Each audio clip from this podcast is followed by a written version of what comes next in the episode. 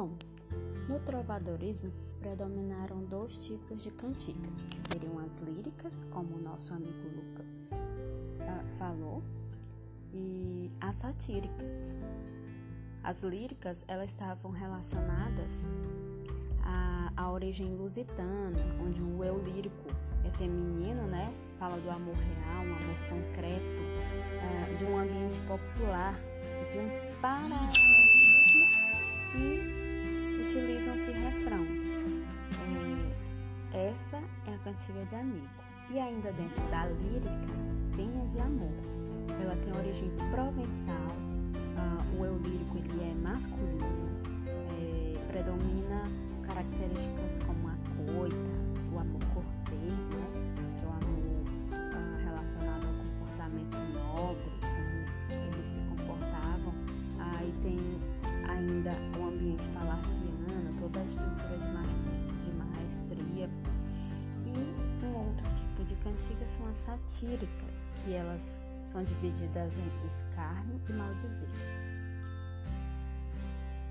Bom, uh, essas cantigas de escárnio e maldizer, elas fazem alusão uh, direta ao destinatário, ou seja, aquele uh, que sofre eh, o ataque, pois o elemento que diferencia eh, os dois tipos de cantiga é justamente isso. A intenção dessas cantigas é satirizar uh, certos aspectos da vida da corte. Ela visa uh, com frequência certos personagens, como os, como os jograis, soldadeiras, clérigos, fidalgos e assim sucessivamente. Ao mesmo tempo, as cantigas de escárnio e maldizer, elas recriam situações anedóticas e picarescas, onde elas apresentam uma certa ridicularização uh, do amor cortês. O repertório linguístico da sátira é mais pessoal, social, moral, religiosa. Isso vamos ver um pouco mais à frente. Essas cantigas, uh, elas são bem, bem mais antigas do que a própria nacionalidade. Uh, elas foram desenvolvidas paralelamente, juntamente com as cantigas de amigo, e mais tarde elas foram influenciadas uh, pela literatura provençal observação é que, uma observação ah, que se pode fazer é que essas composições satíricas que vêm da Provença, elas tinham o nome de sirventez, ou seja, a imitação serviu do tema, ou é a forma ainda por terem o propósito de servir ao Senhor. Seria é, essa serventez moral, política ou social. Também é muito importante ressaltar que esse tipo de poesia satírica galego-portuguesa, ela nos oferece um precioso testemunho sobre a própria Idade Média portuguesa e também a peninsular, porque na medida em que se documenta os seus costumes, sem, sem a idealização da cantiga de amor, ela também informa sobre os fatos históricos, sociais mais relevantes que se pode ter como característica da sátira trovadoresca seriam as cruzadas que da baldeira, os escândalos das, das amas e tecedeiras, a, deca, a decadência e a sovinice dos infanções, a, a, deposição de Dom Sancho II, aí vem a entrega dos castelos, né, com a, ao conde de Bolonha, futuro Dom Afonso III, as disputas entre os jograis, traições dos fidalgos na guerra de Granada, uh, o desconcerto do mundo, a vida duvidosa das soldadeiras, amores entre fidalgos e plebeias e as mentiras que envolvia o amor.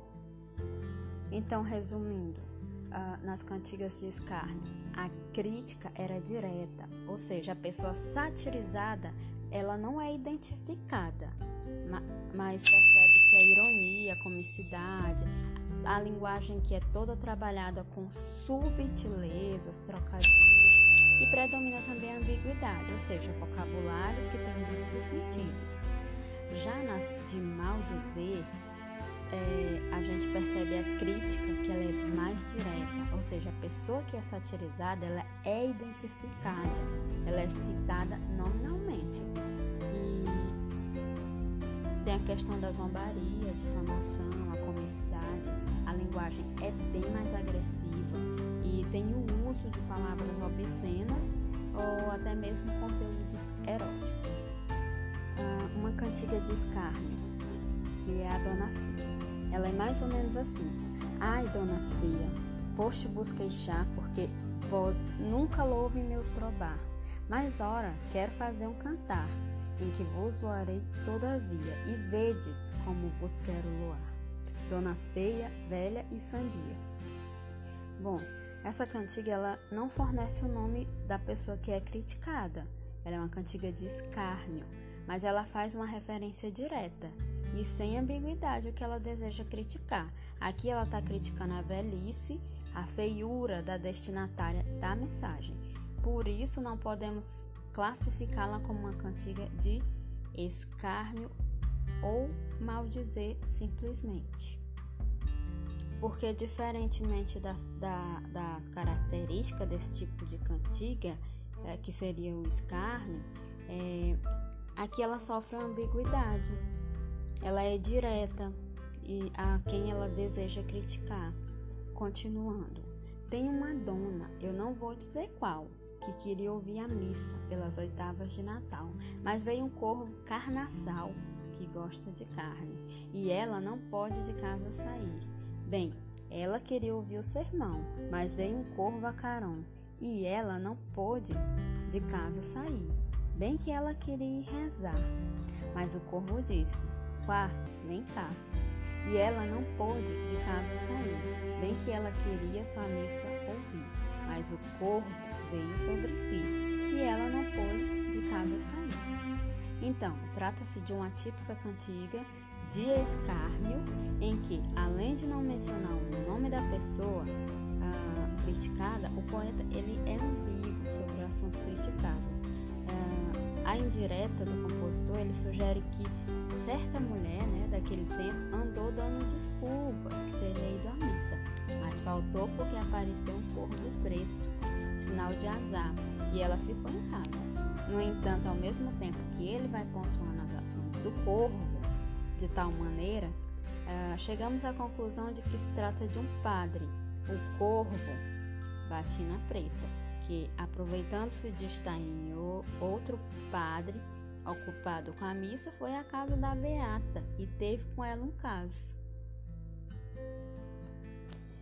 E essa uh, eu finalizo com essa cantiga, né? Com essas duas cantigas de escárnio, passando a palavra para os nossos amigos Léo e Ana, que agora vão falar um pouco e pontuar algumas características da cantiga de amigo.